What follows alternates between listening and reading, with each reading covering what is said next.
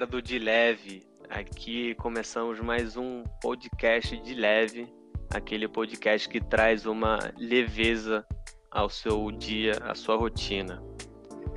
Aqui estamos nós novamente, eu, Orlando, temos também o nosso amigo Gustavo, mais conhecido como Tavão. Fala galera! Isso aí. E também temos conosco o Matheus, mais conhecido como Vitória. Fala galera, tudo bem? Isso aí. Então hoje vamos começar uma nova série chamada Coisas Leves e hoje a gente vai falar sobre quem nós somos. Não é, Vit? É, é isso aí, Orlando. É, nós vamos trazer um monte de informações aí é, sobre nós, como nós nos conhecemos, é, histórias engraçadas aí desde o tempo que a gente se conhece, já tem uns sete anos. É, vamos contar rolés marcantes é, entre nós. A gente espera que seja um podcast bem nostálgico e bem engraçado para a gente, que vai relembrar as histórias, e para vocês que vão ouvir a gente aí. Inclusive, acho que eu já posso começar. Você já sabe meu nome. Tenho. Sou o Matheus, tenho 25 anos. E primeira vez que eu olhei o Gustavo, ele só tava lá na primeira cadeira da sala. Moleque muito cabeçudo, só tirava notão. E a primeira coisa que eu pensei do Gustavo foi: Cara, que moleque gênio. Como assim? O moleque era tão gênio que ele já tinha sido aprovado em cálculo.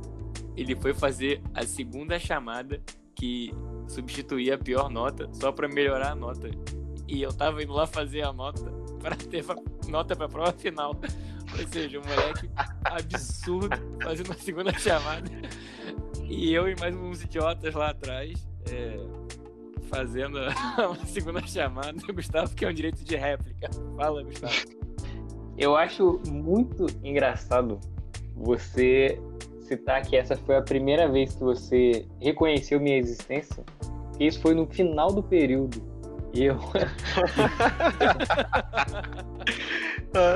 eu Cara, eu não falar... lembrava disso. Eu já ia falar aqui quando eu conheci a primeira vez que eu vi vocês e ia ser na segunda semana de aula, e você começa mandando no final do período. Não, não foi a primeira vez que eu te notei explicitamente, mas foi a primeira vez que eu formei uma opinião sobre você. Justíssimo. A primeira vez que eu tive, tive uma opinião sobre você foi nas primeiras semanas da, da faculdade e você era o namorado de fulana. Não tinha nome, não, não tinha cara, era namorado de fulana. Exatamente, Gustavo. Eu ia falar a mesma coisa. O Matheus, a primeira vez que a gente conheceu, porque ele chegou duas semanas depois de ter começado as aulas, ou mais tempo, não lembro. E ele chegou e ele era só o namorado de uma menina que estava lá tendo aulas com a gente. E ele fazia tudo com ela. Ficava, obviamente, porque eram namorados, mas ele era o namorado da fulana. Isso era muito engraçado. Eu não lembro a primeira vez que eu vi o Orlando de fato, assim, que eu percebi quem era.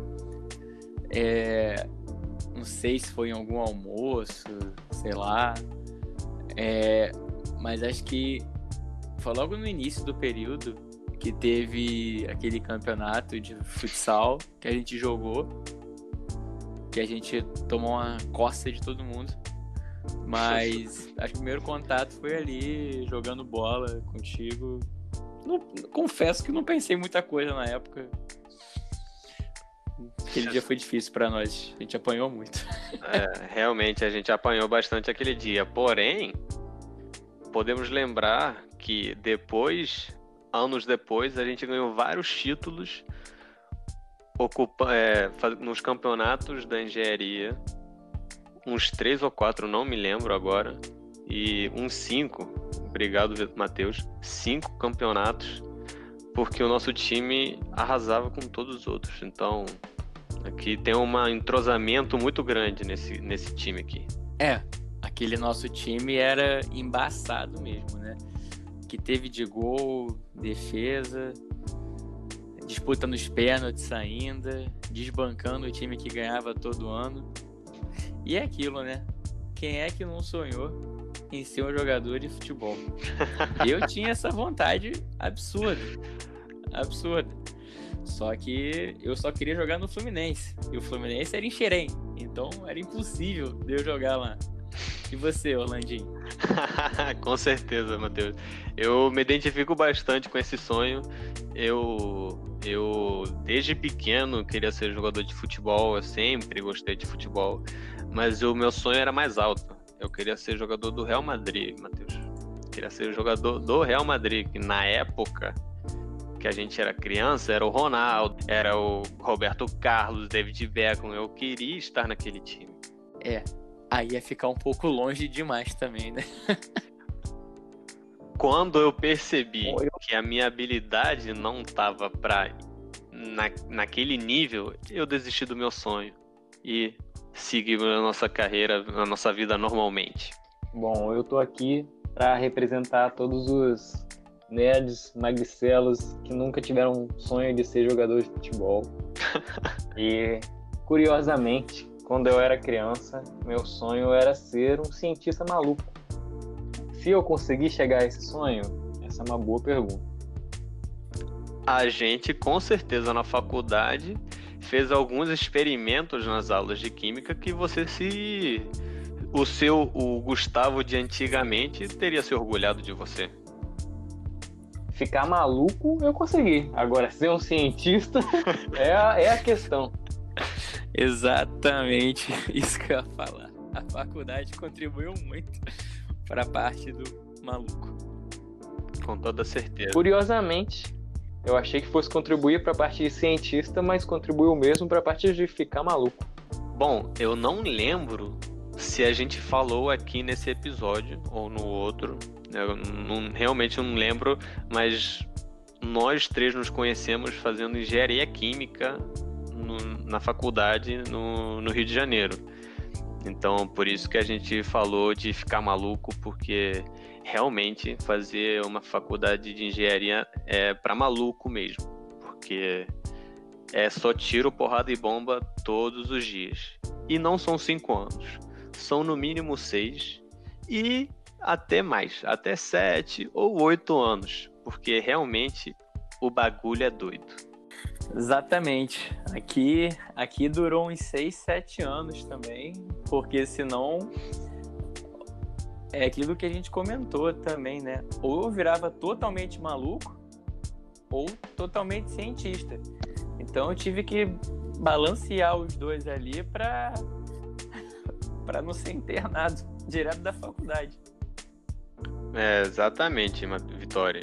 O, a faculdade ela te consome muito e você tem que realmente saber dosar o quanto que você quer estudar e investir naquela, naquele, naquela matéria, naquele. Que me lembra também todas as nossas saídas, né, ao longo desses anos. Acho que um bem maneiro foi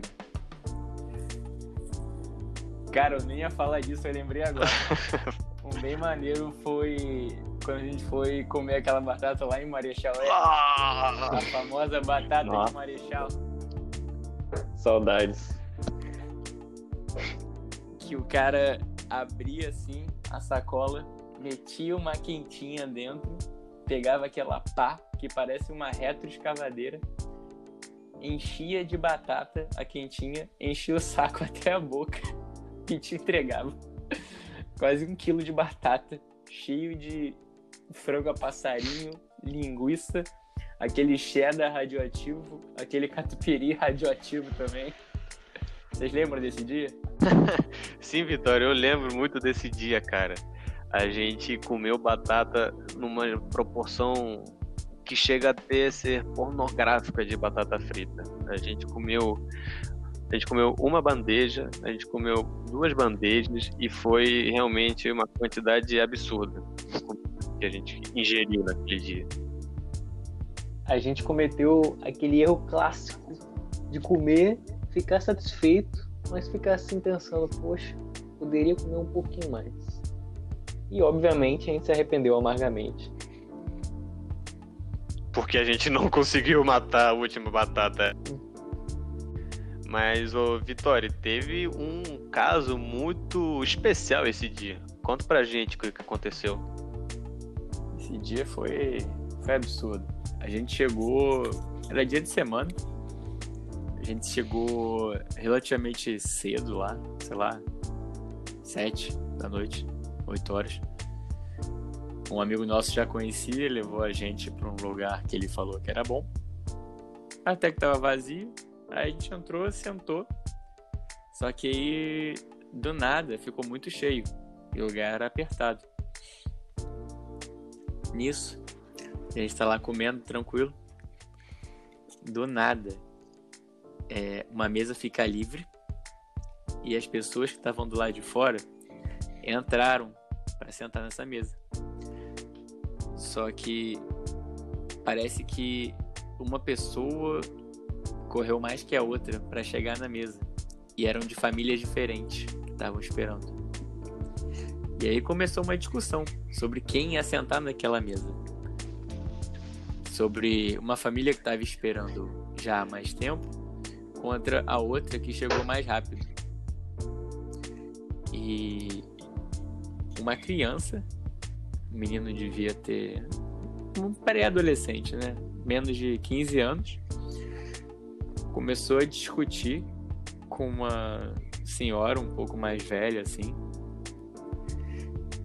E aí começaram os desaforos para cá, os desaforos para lá. Mais membros da família entraram na discussão e do nada começou um quebra-pau absurdo. Foi tapa para cá, tapa pra, tapa para lá, soco, empurrão Virou porrada generalizada. Primo batendo na tia, avó batendo no neto.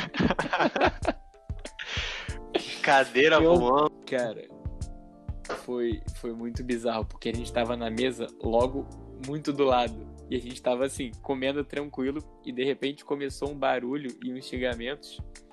E a galera começando a se, a se bater. E as pessoas tentando apartar. Só que assim, enquanto tava dentro ali das duas famílias, tava tranquilo. Só que o lugar era muito pequeno. Então qualquer empurrãozinho começou, começou a, a jogar para cima das mesas que estavam próximas. Então assim, uma briga que estava pequena começou a se alastrar pelo bar e começou a empurrar a mesa para tudo que é lado.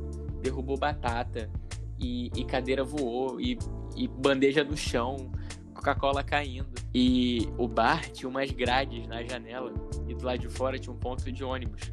As pessoas que estavam no ponto de ônibus ouviram a briga e botaram a cara na janela para ver a briga e ficaram gritando, tipo um coliseu. As pessoas estavam incentivando a briga, Matheus. Estavam lá querendo ver porrada, estavam querendo ver a chinela cantar naquele dia.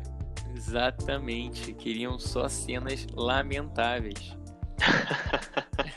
para mim, duas cenas muito marcantes.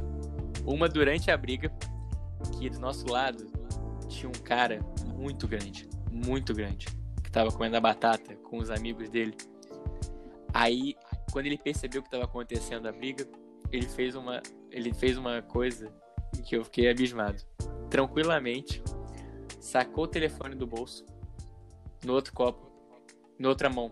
Ele pegou uma batata. Enquanto ele comia a batata, a outra mãozinha tava só aqui, apoiadinha na barriga, fazia tipo um suporte. Mirou o telefone na briga e começou a filmar. E filmando e comendo a batata. Filmando e comendo a batata, como se nada. E rindo, gargalhando na mesa. E a gente do lado, assustadíssimo com a briga. É, pois é, para ele era só mais um dia comendo batata em Marechal. E pra gente foi uma experiência completamente absurda. A gente ia lá só comer a batata e acabou sendo quase vítima de cadeirada, de mesa, de guarda-chuva e outras coisas que rolaram lá naquele, naquele local. Eu diria até que a gente ganhou um entretenimento essa noite, porque a gente pôde, além de comer a batata, assistir um UFC ao vivo, generalizado. e teve ainda mais a questão da emoção, porque teve até telespectador que tomou uma guarda-chuvada que foi acabou surgindo de dentro da briga. Isso. Mas para mim, a coisa que eu achei mais marcante de toda essa situação foi que finalizada a briga, a família vencedora se sentou e esperou a batata chegar para a batata da vitória, achando que fossem ser servidos ainda. Foi o prêmio da noite, né, Gustavo? Todo mundo ensanguentado, lanhado, sentou e agora eu quero minha batata. Gustavo citou o guarda-chuva, essa era outra cena. A família indo embora e a outra família vencedora simplesmente pegou um guarda-chuva, tipo daqueles da Mary Poppins, grandões, e jogou, tipo uma lança. Só que, logicamente, errou.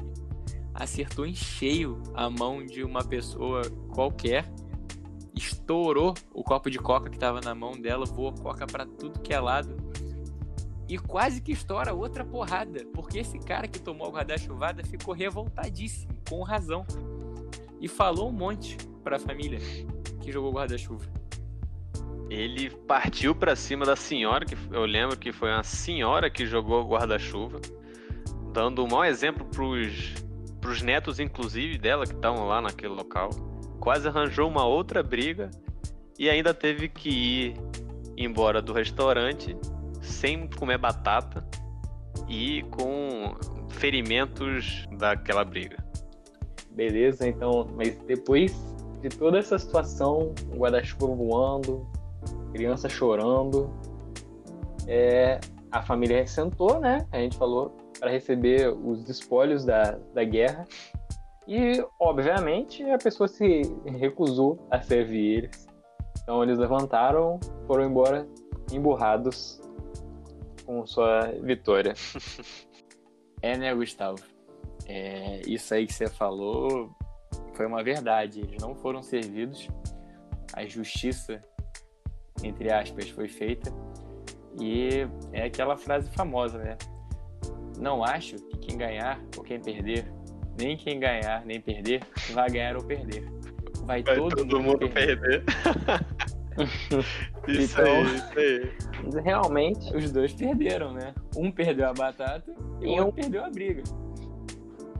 Em uma situação dessas, ninguém ganha, cara. A violência não compensa. Fique na escola. Exatamente. E se hidrate. Ou não. Se hidrate. O podcast de leve também é cultura, é informação e é diversão. Bom, é isso, galera. Termina aqui o nosso primeiro episódio de Coisas Leves. Espero que vocês tenham gostado. Mandem dúvidas pra gente, do, da, dúvidas sobre a história. Mandem elogios, reclamações, o que vocês acharam, o que vocês querem escutar, que a gente fale aqui, que a gente discuta aqui no nosso podcast. Todas as nossas redes sociais vão estar aqui na descrição do episódio. Sigam a gente no Spotify, sigam a gente no, no Instagram, sigam a gente no Twitter. E é isso, galera. Espero que vocês tenham gostado. Valeu, abraço. Falou, galera. É isso aí. Falou, galera. Fiquem de boa.